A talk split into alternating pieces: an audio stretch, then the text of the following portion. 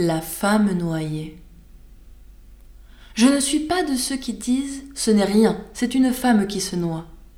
Je dis que c'est beaucoup, et ce sexe vaut bien que nous le regrettions, puisqu'il fait notre joie.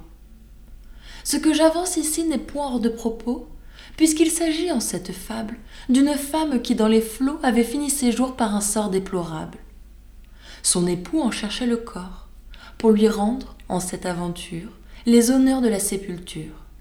Il arriva que sur les bords du fleuve, auteur de sa disgrâce, des gens se promenaient ignorant l'accident.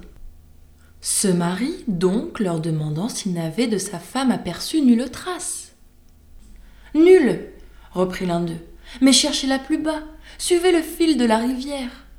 Un autre repartit. Non, ne le suivez pas, rebroussez plutôt en arrière.